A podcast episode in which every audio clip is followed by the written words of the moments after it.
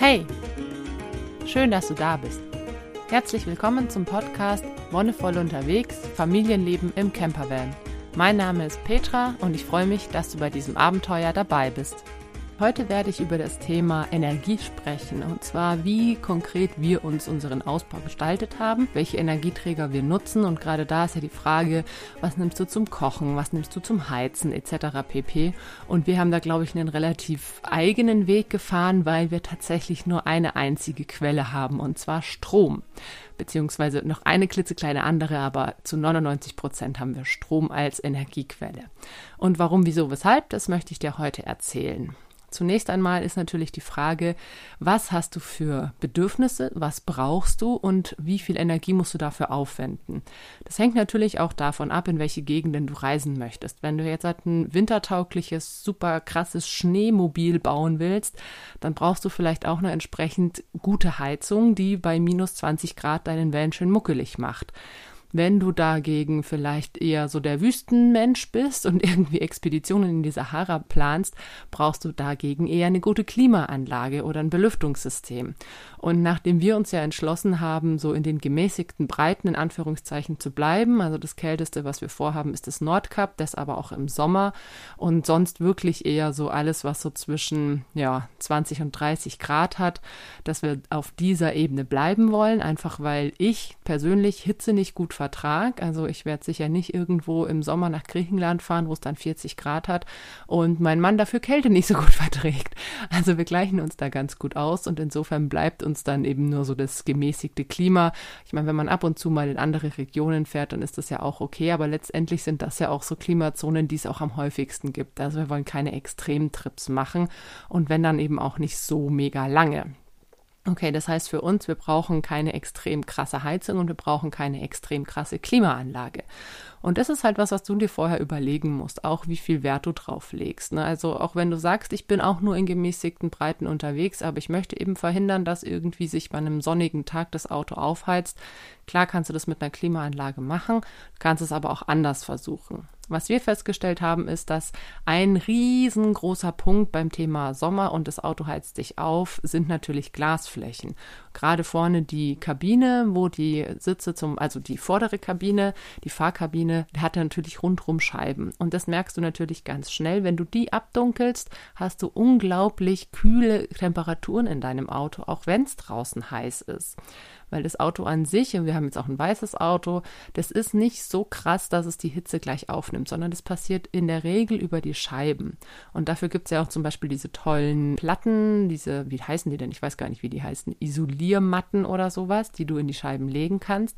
Natürlich ist es umso besser, wenn du es auch außen drauf legst, weil sobald das Licht ja durch die Scheibe tritt, heizt sich schon auf. Wenn du es direkt unten drunter hast, dann brauchst du eben auch was, was äh, eine gute Temperatur aushält. Und wir haben es noch zusätzlich so gemacht, dass wir die Fahr- und die Wohnkabine voneinander abgetrennt haben mit einem Vorhang. Und allein ein Vorhang reicht schon gut aus, um die meiste Luft vorne zu halten, die meiste warme Luft. Wenn du dann wirklich irgendwo stehst, reicht es, wenn bei uns jetzt zumindest du vorne die Fenster einen Spalt aufmachst, eben die auf der Fahrseite, auf der Beifahrerseite, dann kann die Luft da vorne ein bisschen durchzirkulieren und ein bisschen ausströmen. Und durch den Vorhang kommt nicht so viel von der heißen Luft hinten an. Das ist tatsächlich ganz schön. Gleichzeitig ist es auch ein kleiner Nachteil, weil äh, wir haben festgestellt, dass gerade auch wenn man mit dem Auto fährt und man fährt zum Beispiel nachts, also wir fahren jetzt, sind ab und zu nachts gefahren, einfach weil die Kinder da gepennt haben, dann ist es aber doch ein bisschen kühler geworden, dann machst du vorne die Heizung an, also die ganz normale Autoheizung zum Fahren. Da kommt aber selbst ohne den Vorhang gar nicht so viel hinten an, also selbst durch die ähm, ja, Barriere von den Sitzen und dem Zeug, was wir da haben, kommt nicht so viel von der warmen Luft durch, wenn du es dann doch mal brauchst. Also es ist natürlich ein Vor- und ein Nachteil und du musst einfach überlegen, wie du dir das für dich gestaltest. Wir haben jetzt ähm, zwei Varianten, die wir eigentlich ganz gut finden. Wie gesagt, die Kälte ist bei uns oder das Runterkühlen ist bei uns weniger das Problem. Wir haben relativ viele Fenster, die wir dann aufmachen können und dann haben wir einen schönen Durchzug. Wir haben auch das Aufstelldach, was nochmal einen schönen Durchzug gibt. Also von sommerlichen Temperaturen her, da ist es bei uns kein Problem. Da heizt sich das Auto nicht zu stark auf und vor allem kannst du dich in den Schatten stellen, wenn es die Möglichkeit gibt, was auch schon ein guter, guter Weg ist, um es gar nicht mal aufheizen zu lassen. Bei uns ist es jetzt so, dass wir zum Beispiel für Heizung uns dazu entschlossen haben, eben alles über Strom zu machen. Also nicht nur die Heizung, sondern auch Kochen und so weiter. Erzähle ich dir gleich. Und wir haben tatsächlich einen Heizlüfter für die Steckdose, also einen stinknormalen 230 Volt Heizlüfter, den du theoretisch auch irgendwo zu Hause oder so, wenn du eine Werkstatt hast, also dafür ist er eigentlich gedacht, wenn du draußen im Garten eine Werkstatt hast und du gehst da rein und es ist schweinekalt, machst du den fünf bis zehn Minuten an und du hast dann deine, deinen Werkraum aufgeheizt. Die gehen nur bis zu einer bestimmten Raumgröße, aber das Schöne ist, dass du ja im Van nicht viel Raum hast. Also du hast ja ähm, nicht so viele Quadrat- oder Kubikmeter Luft, die du erwärmen musst. Und das haben wir jetzt schon ausprobiert und das funktioniert tatsächlich ganz gut. Und es sind ja un auch ungefähr nur so die ersten ja, 20, 30 Minuten am Tag, die du wirklich ich sag mal, überbrücken musst. Ne? Wenn du in der Nacht im Schlafsack liegst und selbst wenn es irgendwie nur 10 Grad hat, wenn du einen guten Schlafsack hast, dann ist das nicht weiter tragisch. Also das haben auch unsere Kinder jetzt im Sommer ganz gut weggesteckt. Ähm, wenn du dann halt aufstehst, aus dem Schlafsack rauskommst und so, dann ist es halt ein bisschen ätzend, wenn du dann in diesen äh, ziemlich kalten Raum reinkommst. Und wir haben uns deswegen für dieses ähm, Heizlüftenmodell entschieden und Zusätzlich haben wir eine Teelichtheizung. Das klingt jetzt wahrscheinlich auch ein bisschen bescheuert, aber das ist auch eine Möglichkeit, die auch ähm, habe ich auch aus dem Werkstattbereich mir abgeguckt.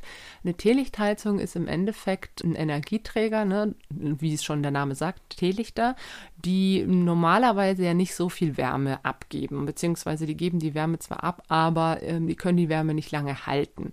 Und um die Wärme so ein bisschen zu speichern und um es länger muckelig zu machen, gibt es die Möglichkeit, aus Tontöpfen eine Teelichtheizung zu bauen. Das heißt, du nimmst unten eine, also zwei, einen Tontopf oder zwei und diese Schalen dazu, stellst die Kerzen auf die Schalen drauf und verbindest mit einem Schraubgewinde die Schale mit dem Tontopf, der dann quasi oben drüber gestülpt wird. Und der Ton heizt sich auf. Also wenn du die Kerzen drunter stellst, da reichen so vier, fünf Stück. Und wenn du die drunter stellst, dann heizen sie den Ton auf und der Ton hält die Wärme extrem lange. Ne? Der speichert die. Der speichert die bis zu vier Stunden. Und das heißt, wenn du jetzt zum Beispiel Teelichter hast, die eine Brenndauer von vier Stunden haben, dann hast du schon mal vier Stunden die Teelichter, die an und für sich die Wärme machen und dann hast du noch vier Stunden den Tontopf, der die Wärme noch abgibt. Und gerade morgens, wenn du kalte Finger hast oder so, ist es dann super geil, wenn du die Hände an diesen Tontopf legst, der halt noch warm ist und dann kannst du dir die Hände warm machen oder auch den Raum noch mal ein bisschen gemütlicher machen. Das sind jetzt keine krassen Heizleistungen von den Kerzen, also die, äh, es wurden mal ein paar Experimente gemacht und das sind so zwei Grad, wenn es so gut läuft, auch mal drei Grad, die sie den Raum tatsächlich aufwärmen. Aber es ist zum Beispiel einfach auch was, was du schnell machen kannst. Ne? Also du kannst die Kerzen schnell anzünden, du kannst den Lüfter schnell in die, in den Stecker stecken und dadurch relativ viel Wärme in kurzer Zeit erzeugen. Es ist keine Standheizung, das ist klar, weil wir haben uns bewusst gegen eine Standheizung entschieden. Ähm, wir haben uns auch bewusst gegen eine Dieselheizung entschieden. Auch wenn unser Auto mit Diesel läuft, wollen wir trotzdem nicht mehr verbrauchen als unbedingt notwendig. Und wie gesagt, so eine Heizung nimmt auch nochmal ordentlich viel Platz weg, was für uns einfach auch so ein Argument war, dass wir gesagt haben, den Platz würden wir gern anders nutzen. Was haben wir dann noch an Energie? Wir haben natürlich äh, die Kochmöglichkeit. Und da ist ja das Klassische eigentlich im Wohnmobil, einen Gasbrenner zu haben. Gas ist tatsächlich auch ein, einer der Brennstoffe, die am effektivsten sind. Also zum Beispiel, wenn du den Vergleich zwischen Gas- und Spirituskochern anschaust. Spirituskocher haben einen weniger hohen Wirkungsgrad, also nicht ganz so effizient, bringen auch nicht ganz so die krasse Wärme oder die Hitze auf wie ein ähm, Gaskocher. Was ich beim Gas immer ein bisschen problematisch finde, ist, also da bin ich vielleicht ein gebranntes Kind, aber ähm, meine Großeltern haben sehr, sehr lange einen festen Campingplatz gehabt, wo sie ihren Wohnwagen hingestellt hatten. Und auf diesem Campingplatz gab es mal ein Gasunglück. Also das Gas ausgetreten ist. Damals war das auch noch nicht so verbreitet oder es waren noch nicht so moderne Gasmelder. Und da sind dann zwei Menschen gestorben. Und das ist vielleicht natürlich auch prägsam, wenn es eben ähm, an dem Platz passiert, wo deine Großeltern den Wohnwagen haben und du das wirklich live mitbekommst, beziehungsweise ne, wir haben natürlich nicht mitbekommen, wie es passiert ist, aber übers Hörensagen dann und dann war natürlich auch große Trauerfeier und so weiter.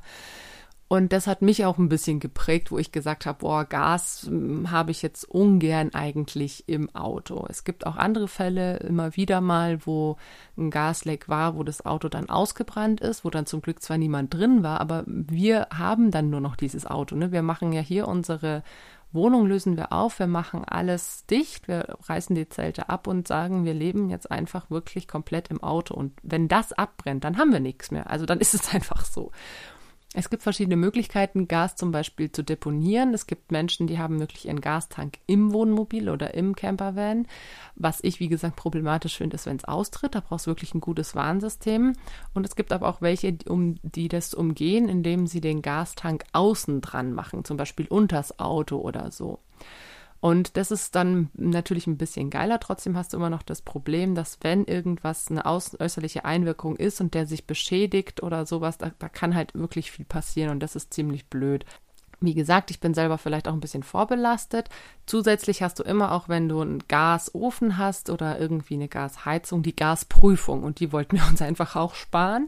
Also alle zwei Jahre wird ja eine Gasprüfung gemacht, ob eben das ganze System sicher ist. Und das wollten wir halt auch nicht. Und deswegen haben wir uns auch beim Kochen für Elektro entschieden. Wir haben eine Induktionsplatte eingebaut, sprich eigentlich so eine stinknormale Standard-Induktionsherdplatte, die du dir auch so irgendwo in die Küche stellen könntest, wenn du nur eine kleine Küche hast oder so, die du an der Steckdose 230 Volt anschließen kannst. Und dann hast du wirklich eine sehr gute Kochmöglichkeit. Die gibt es in unterschiedlichen Größen, mit einem Feld oder auch mit zwei Kochfeldern. Und das Schöne ist, was ich da halt auch ganz praktisch finde, ist, die haben eine Sicherung drin. Also sobald Induktion funktioniert ja dadurch, dass ein magnetisches Feld aufgebaut wird und der Topf sich erhitzt. Aber wenn kein Topf draufsteht, haben manche Induktionsfelder so einen Sicherungsschutz.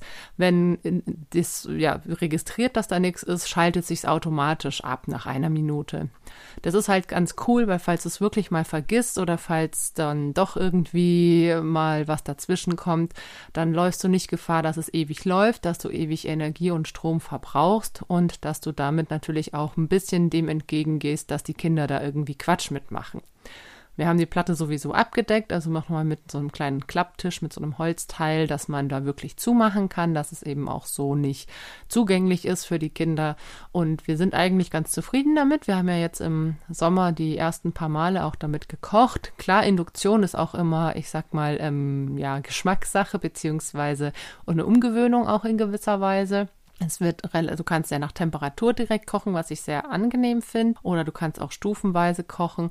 Und du hast aber auch immer eben das Ding, dass der Topf relativ schnell sehr heiß wird. Dafür bleibt die Platte schön kühl. Also auch wenn du den Topf eben runternimmst, nach dieser einen Minute, in der sich die Platte auch automatisch abschaltet, ist die auch wirklich wieder kalt. Dafür hast du halt wirklich, sobald der Topf draufsteht, der ist innerhalb von zwei Minuten richtig heiß. Und da musst du halt einfach aufpassen, dass du dich nicht brennst. Aber ich finde, das ist bei Gas auch ähnlich. Also auch bei Gasherden hast du ja immer das Ding, dass sich der Topf auch relativ schnell rundrum aufheizt. Also nicht nur die Platte unten, sondern ja auch der ganze Rest. Wir hatten allerdings auch, mussten wir dazu sagen, wir waren uns eben nicht ganz sicher, wie viel Strom wir verbrauchen, wie gut es mit der Batterie funktioniert und so weiter. Deswegen haben wir auch unseren normalen kleinen Campinggaskocher mit dabei. Außerdem haben wir festgestellt, dass unsere Kaffeemaschine zu klein für den Induktionsherd ist. Also Induktionsherde haben immer so eine Angabe von Zentimetern, was dein Kochtopf oder deine Pfanne, also dein, dein Kochuntersatz haben muss, damit es funktioniert. Und wir haben eine mit ähm, 14 bis 28 Zentimetern. Also so die meisten Töpfe passen da sehr gut drauf und die meisten Pfannen. Dummerweise hat unsere Kaffeemaschine, wir haben so eine Mokka-Maschine, nur 12 Zentimeter. Und das ist tatsächlich zu klein, da funktioniert es nicht nicht. Ähm, wenn du normal Wasser kochst oder so, einen, einen Filterkaffee machst, dann machen wir es ja sowieso auch im Topf heiß. Das ist dann kein Stress. Aber wenn du mal einen Mokka machst, dann haben wir zum Beispiel auch dafür noch unsere Gaskocher mit dabei, beziehungsweise wir haben die auch als wirklich Notfallprogramm dabei, falls wir tagelang keine Sonne haben, sich die Solarzellen nicht füllen können, wirklich irgendwie wochenlang auch kein Landstromzugang ist oder so, dann haben wir auch noch die zwei kleinen Gaskocher mit dabei. Oder wenn wir zum Beispiel auch mal sagen, wir lassen das Auto irgendwo stehen und gehen irgendwie drei, vier Tage mit dem Rucksack wandern, dann ist natürlich auch praktisch, wenn du danach deine Kochmöglichkeit dann auch mitnehmen kannst. Okay, wie schon in der anderen Folge erwähnt, haben wir dann natürlich zum Kochen auch noch unseren Dutch Oven, sprich da greifen wir wieder aufs Feuer zurück, so wie auch schon bei der Heizung, dass du möglichst häufig eigentlich auch draußen kochen kannst, was ja ganz cool ist. Und dann haben wir noch so kleine Verbraucher, so diese Standardsachen, die man so hat, wie ähm, ein Ladegerät fürs Handy, Licht oder auch tatsächlich eine elektrische Pumpe fürs Wasser. Wir hatten ja ganz, ganz lange gedacht, wir brauchen keine, wir machen es mit einer Fußpumpe. Aber es ist dann doch dieser kleine, klitzekleine Tacken Luxus, den man sich gönnt, dass man den Wasserhahn einfach aufmachen kann und das Wasser kommt, ohne dass man jetzt sich noch irgendwie körperlich betätigen muss. Also gerade in der Früh, wenn du dir irgendwie einen Tee kochen willst und dann musst du erstmal pumpen und dann äh, bist du noch müde und keine Ahnung, dann ist es halt schon ganz geil, dass du eigentlich nur mit dieser elektrischen Pumpe, mit dieser Tauchpumpe wirklich nur den Wasserhahn aufmachen musst und dann kommt das fließende Wasser aus der Leitung, so wie du es von zu Hause gewöhnt bist. Es ist tatsächlich meiner Meinung nach Luxus. Ich meine, so eine Tauchpumpe läuft über 12 Volt, das ist jetzt nicht super viel und es saugt auch nicht so viel Strom. Es gibt einige, die sich dann auch wirklich direkt immer ab abschalten. Also die machen sich wirklich nur an, wenn du auch den Wasserhahn bedienst. Dann gibt es natürlich auch noch solche, die permanent laufen, aber welche, die mit Druck arbeiten, wo dann Druckspeicher drin ist. Wir haben so eine ganz einfache. Und es ist tatsächlich nicht viel Strom, das da, also der da verloren geht, in Anführungszeichen. Wir hatten es ja schon vorher, also als wir unseren Ausbau geplant hatten, so ausgelegt, dass wir trotzdem mit möglichst wenig Strom zurechtkommen. Also klar, die, die Induktionsplatte saugt tatsächlich ziemlich viel, weil es halt auch einfach eine heiße Platte wird. Also da du zum Kochen auch einfach die nötige Energie brauchst. Aber die brauchst du mit anderen Energieträgern genauso.